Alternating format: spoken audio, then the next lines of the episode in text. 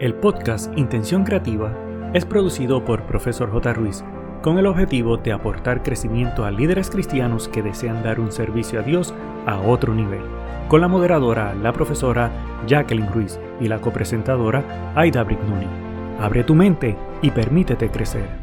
Hola, hola, ¿qué tal mi querido amigo?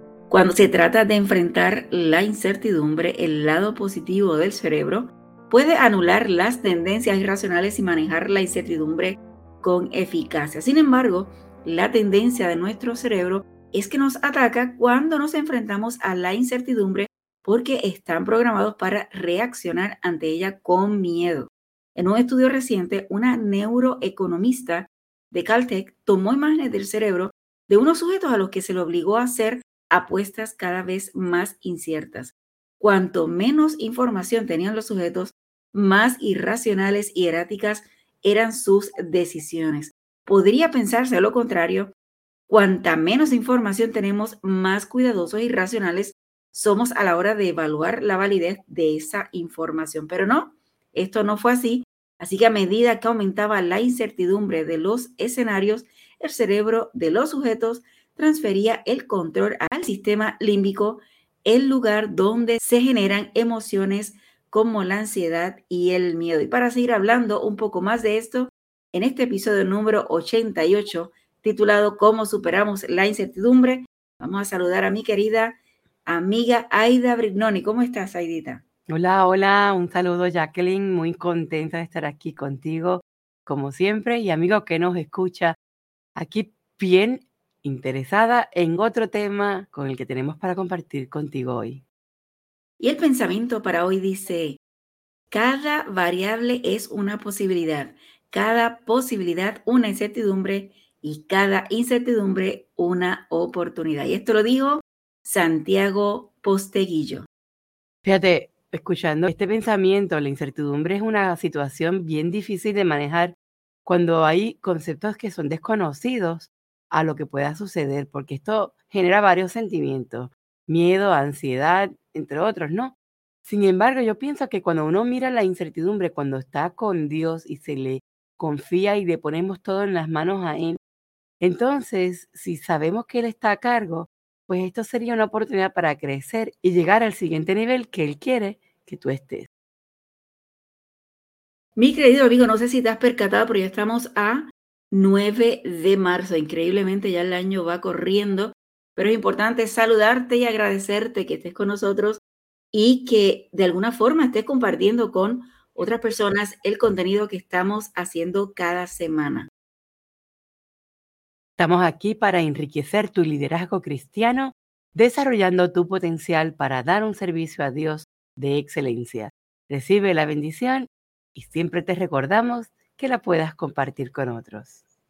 Aidita y mi querido amigo, increíblemente, hoy, hoy, 9 de marzo, nacionalmente se celebra el Día de la Superación o en inglés, Get Over It, en el que se anima a la gente de todo el mundo a reflexionar sobre sí mismo y dejar atrás lo que te preocupa o lo que le preocupa. Fue creado por Jeff Goldblatt, un empresario que tenía problemas para superar que la novia parece que lo había dejado. Y este día tiene su origen en un fracaso amoroso algo muy difícil de superar. Goldblatt se dio cuenta que su dolor era reconocible y creó un sitio web y publicó un poema. El resto es historia, como solemos decir. Hoy tomemos un tiempo para reflexionar sobre nosotros mismos, averiguar qué nos está agobiando y decidir que el pasado debe vivir. ¿Dónde? En el pasado. Así que pongamos en marcha y superemos la situación. Pues fíjate, hoy en día yo pienso que lo curioso es que la comercialización de este día continúa y puedes conseguir unas pulseras de gelatina en las que se lee siempre puede ser peor. Para celebrar este día puedes enviar un correo electrónico a info@getoveritday.com sobre lo que estás superando exactamente y una vez este correo electrónico llegue al otro lado, ellos lo van a imprimir y lo van a triturar como señal de que lo superaste y lo dejaste atrás. Si te preocupa algo trivial o algo importante, supéralo Y cuando utilices tus redes, utiliza el hashtag National Day para que lo puedas publicar. Adida, me parece sumamente curioso que den este servicio de enviar el correo y poder que ellos supuestamente lo impriman y lo trituren, así que me parece súper curioso. Pero mi querido amigo, igualmente una oración, poner en las manos de Dios el concepto, la preocupación que tienes también. No necesitarás tal vez enviar el correo electrónico y Dios también te va a escuchar y va a ayudarte con esa preocupación que tienes. Querido amigo, donde reina la incertidumbre, hay que tomar decisiones importantes cada día con un mínimo de información y se ha comprobado que no se hacen las mejores decisiones. Y yo creo que como cristianos a veces pensamos que no tenemos incertidumbre. Querido amigo, tienes que entender que somos humanos y que lógicamente vamos a tener incertidumbre. Simplemente es como saber cómo las manejamos. Cuando nos enfrentamos a la incertidumbre, nuestro cerebro nos empuja a reaccionar de forma exagerada y las personas de éxito son capaces de anular este mecanismo y cambiar su pensamiento en una forma racional. Esto requiere inteligencia emocional y no es de extrañar que entre los más de 2 millones de personas que han realizado este test de EQ, podríamos decir así en las siglas en inglés, el 90% de estas personas con mayor rendimiento tienen un alto nivel en este área de examen. Para aumentar tu inteligencia emocional, tienes que mejorar tu capacidad para tomar decisiones acertadas ante la incertidumbre, incluso cuando tu cerebro se resiste a ello. Así que no temas, existen estrategias de eficacia probadas que puedes utilizar para mejorar la calidad de tus decisiones cuando tus emociones nublan tu juicio. Y hoy, a continuación, te vamos a presentar cinco de las mejores estrategias que las personas de éxito utilizan para manejar estos momentos de incertidumbre. El número uno, calmar el sistema límbico. Y es que el sistema límbico responde a la incertidumbre con una reacción instintiva de miedo y el miedo inhibe una buena toma de decisiones. Las personas que saben enfrentarse a la incertidumbre desconfían de este miedo y lo detectan en cuanto empieza a aflorar.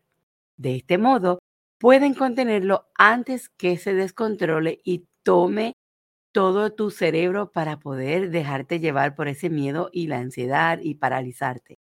Una vez que son conscientes de este miedo, etiquetan todos los pensamientos que son irracionales, que intentan intensificarse como miedos irracionales y ese miedo disminuye. Entonces, pueden concentrarse de una forma más precisa y racional para la información de lo que tienen disponible. Durante todo este proceso, se recuerdan ellos a sí mismos que en una parte primitiva de su cerebro está intentando tomar el control, pero la parte lógica es la que manda. En otras palabras, le dicen al sistema límbico que se calme, se calle hasta que aparezca un tigre hambriento. Definitivamente hay que trabajar con ese tigre hambriento yo creo que hay poder para eso. Mira, el punto número dos es mantenerse positivos. Los pensamientos positivos acallan el miedo y el pensamiento irracional al centrar la atención de tu cerebro en algo que está completamente libre de estrés. Tienes que ayudar a tu cerebro errante seleccionando conscientemente algo positivo en lo que pensar. Cualquier pensamiento positivo servirá para volver a centrar tu atención en lo correcto. Cuando las cosas van bien y estás de buen humor, es fácil realmente estar positivo cuando estás estresado por una decisión difícil y tu mente está inundada de pensamientos negativos, es cuando enfrentamos este reto mayormente. En estos momentos, piensa en tu día, identifica una cosa positiva que haya ocurrido, por pequeña que sea, y esto te va a ayudar a tomar mejores las decisiones. Si no puedes pensar en nada de este día actual, reflexiona sobre el día o los días anteriores o incluso sobre la semana anterior y quizás estés deseando que llegue un acontecimiento emocionante. La cuestión es que debes tener algo positivo a lo que puedes dirigir tu atención cuando tus pensamientos se vuelvan negativos debido al estrés de la incertidumbre. El punto número tres es discernir. ¿Pero de qué se trata discernir? Pues estas personas que son exitosas cuando manejan la incertidumbre saben lo que saben y lo que no saben. Y esto parece ser como un trabalengua, pero no lo es, porque cuando la incertidumbre dificulta una decisión, es fácil sentir que todo es incierto, pero casi nunca es así. Las personas que destacan en la gestión de la incertidumbre empiezan por hacer un balance de cuáles son los hechos de lo que saben y qué es lo que exactamente no saben y asignan un factor de importancia a cada uno. He aquí la clave. Recopilan los datos que se disponen y hacen todo lo posible por elaborar una lista de cosas que no saben. Por ejemplo, cuál va a ser la moneda de un país, qué estrategia van a emplear en un competidor, qué es el detalle en la iglesia que no, eh, no sé cuántas personas finalmente van a llegar a una campaña. Cualquier situación, ellos manejan los datos reales y identifican cuáles son las posibles incertidumbres. De hecho, intentan identificar el mayor número posible de estas cosas porque esto les quita el poder para nublar su momento decisivo. El punto número cuatro es abraza lo que no puedes controlar. A todos nos gusta el control y al fin y al cabo las personas que se sienten a merced del el entorno nunca llegan a nada en la vida. Pero este deseo de control puede ser contraproducente cuando uno ve todo lo que no puede controlar o desconoce como un fracaso personal. Me hace recordar que muchas veces, ¿verdad? Eh, yo tuve cáncer, Adita también tuvo cáncer y a veces en este proceso de espera de saber si va, a, si va a funcionar o no va a funcionar el tratamiento y los pasos que uno va siguiendo, realmente uno se sienta en este concepto de que quisiera tener el control de tener la salud, sin embargo hay que entrar en el proceso de espera. Así que hay que abrazar lo que uno no puede controlar para seguir adelante y, avanzar, porque a veces no tenemos, yo creo que en la vida no siempre tenemos el control de las cosas y tenemos que aprender a trabajarlo. Las personas que sobresalen en la cuestión de la incertidumbre no tienen miedo de reconocer cuál es su causa. En otras palabras, las personas de éxito viven en el mundo real, no pintan ninguna situación como mejor o peor de lo que realmente es y analizan los hechos y tal como son. Saben que lo único que realmente controlan es el proceso a través del cual toman sus decisiones. Es la única forma racional de enfrentarse a lo desconocido y la mejor manera de mantener la cabeza fría en todo momento. No tengas miedo en dar un paso adelante y decir, esto es lo que sabemos o esto es lo que no conocemos, pero vamos a avanzar basándonos en lo que sí sabemos. Puede que cometamos errores, pero es mucho mejor que quedarnos quietos, envueltos en la incertidumbre sin dar un paso adelante. Y el quinto punto para mí me parece sumamente elemental y es concentrarnos solo en lo que de verdad importa. Y yo creo que cuando tú mencionaste ahora, Jacqueline, este ejemplo, cuando pasas situaciones fuertes en la vida, tú como que haces un reset y te aseguras de que tú puedes evaluar qué de verdad es importante, porque hay veces que las realidades de la vida nos hacen pensar, y yo preocupada por esta bobería, cuando hay otras cosas más importantes o más relevantes. Y cuando te concentras en lo que de verdad importa, a veces eso te da una cierta liberación y cierta capacidad de decir, fíjate, yo no voy a dejar que las trivialidades de la vida me nublen mi sentido de juicio, me nublen mi toma de decisiones y yo voy a permitir que de verdad lo que importa en la vida sea lo que yo pueda utilizar para poder concentrarme en cómo manejarlo y cómo resolverlo.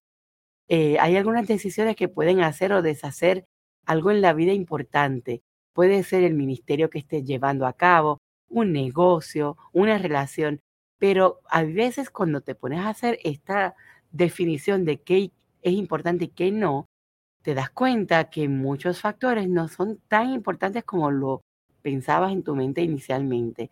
Y las personas que toman decisiones ante la incertidumbre no pierden el tiempo atascándose en decisiones en las que el mayor riesgo es parecer quizás algo tonto delante de cualquier otra persona, porque a la hora de la verdad, casi todas las decisiones contienen al menos un pequeño factor de incertidumbre.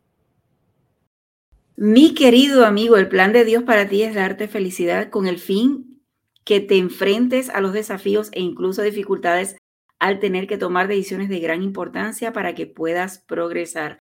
Dios te permite que te desarrolles y tengas éxito. Y yo creo que me trae a la mente el caso de Abraham cuando de pronto le dijo que tenía que salir de su área e irse.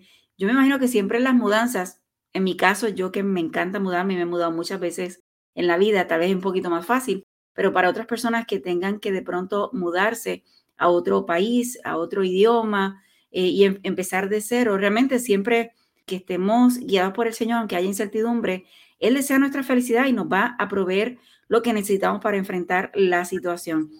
Así que Dios realmente lo que quiere es que nos podamos desarrollar y que tengamos éxito. Finalmente, en su amor perfecto, Él te proporcionará el modo de resolver esos problemas al mismo tiempo que progresas en fortaleza y capacidad. Me refiero al poder sustentador de la fe en tiempos de incertidumbre, prueba y aún dilemas.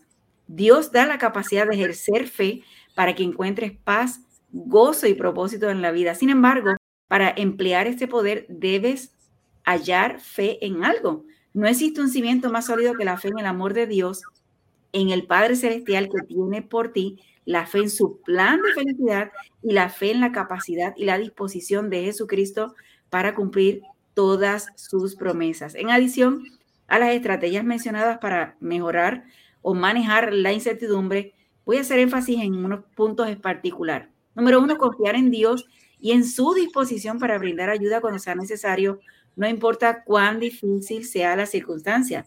Obedecer sus mandamientos y vivir de modo que demuestres que Él puede confiar en ti.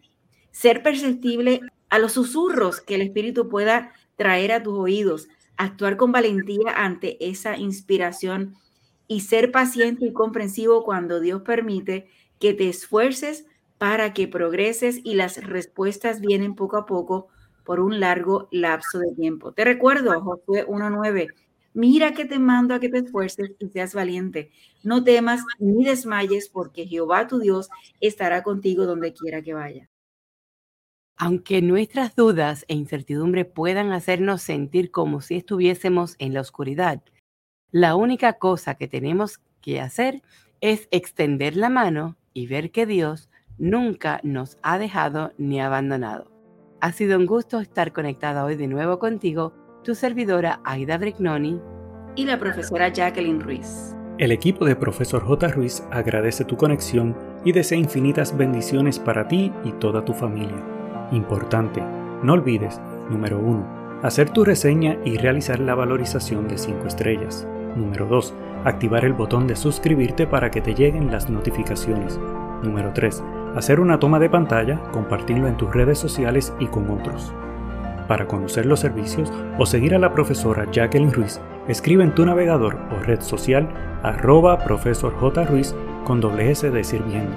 Pero sobre todas las cosas, no te limites a nuevas oportunidades de aprendizaje. Recuerda que juntos podemos construir un legado de bendición.